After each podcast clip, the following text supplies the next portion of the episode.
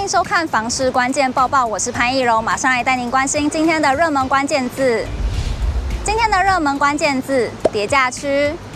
我们之前讨论过了双北地区，还有桃园、台中的叠价区。那么今天就一起来看看南二都房价有没有修正的情况。台南市不动产估价师公会统计了八月到九月初住宅面积二十到七十坪的实价登录资讯，发现台南和高雄总共有十一区呈现双叠价的情况。所谓的双叠价，就是房价的年变动率还有月变动率都出现下降的情况。那我们先来看看台南有哪些地区吧。中西区、嘉里区、东区、南区和新化区，台南总共有五区都出现房价下跌的情况，其中又以新化区跌得最多，和去年同期相比，每坪下降了五点一三万元，从每坪十五点四八万元来到十点三五万元，跌幅高达百分之三十三。另外，中西区和东区跌幅也都是超过了一成。中西区从每坪二十一点一九万元降至每坪十八点三八万元，每坪下降了二点八一万元，是台南跌幅和跌价第二高的区域。而东区则是从每坪的十九点三八万元下降至每坪十七点一一万元，下降了二点二七万元。另外，高雄也有六个地区房价开始修正了。高雄被点名的地方包含大寮、仁武、左营、林园、前镇，还有鼓山区。可以发现，连蛋黄区也上榜了。观察数据可以发现，大寮区的跌幅也来到了将近三成，从去年同期的每坪十五点一二万元下降至每坪十点六一万元，每坪下降四点五一万元。而前镇区的跌幅也达到了两成，从每平二十二点零一万元下跌四点四一万元，来到每平十七点六万元。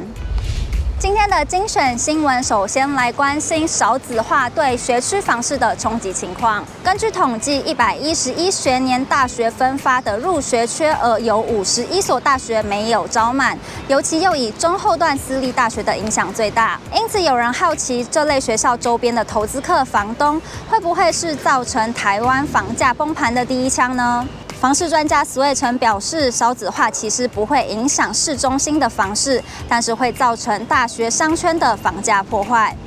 全球之不动产情报室总监陈秉成也说，少子化影响最严重的就是需要学生租屋来支撑的特定区域。在这样的情况下，家长们都会想把孩子送往明星学区或是热门大学，所以这些地段的房市有可能会被推升。买房子要顾虑的事情很多，不过最让你头痛的是哪一个呢？就有网友分享，近期看上一间公寓，条件都很不错，唯一就是听说社区的住户素质不好，还曾经被法拍过，让他很却步。因此，有网友建议他可以去实地走访，在不同的时间多去观察几次，或是观察楼梯间的情况如何。通常摆放一堆鞋柜或是灯泡坏了不修的，大概素质不会太好。景文物业管理机构董事长郭继子也曾表示，楼梯间或是门外堆放鞋子、柜子、杂物，虽然是常见的情况，但是会影响逃生动线，容易造成伤亡，要特别留意。最后来分享，很多人家里都会买除湿机，但是你知道怎么挑选才能挑到最合适的吗？其实除湿机并不是买越大台就越好，台电脸书粉丝团就分享了挑选除湿机时最好掌握空间大小来选购。按照一平三点三平方公尺，每平方公尺可以除零点二四公升来计算。挑选除湿机的黄金公式就是坪数乘以三点三，再乘以零点二四。举例十坪大的房间，只需要八公升的除湿机就很够用了。今天的买房卖房，我想问有网友提问：如果已经有锁定想买的区域，需要先跟当地的房仲培养感情，才会得到好房子的最新消息吗？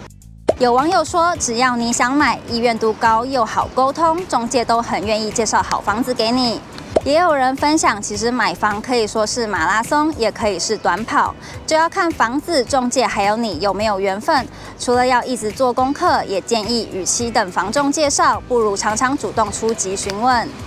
如果你喜欢今天的影片，不要忘记按赞、订阅、分享，还有开启小铃铛，也不要忘记点开下方资讯栏的链接，了解更多新闻内容。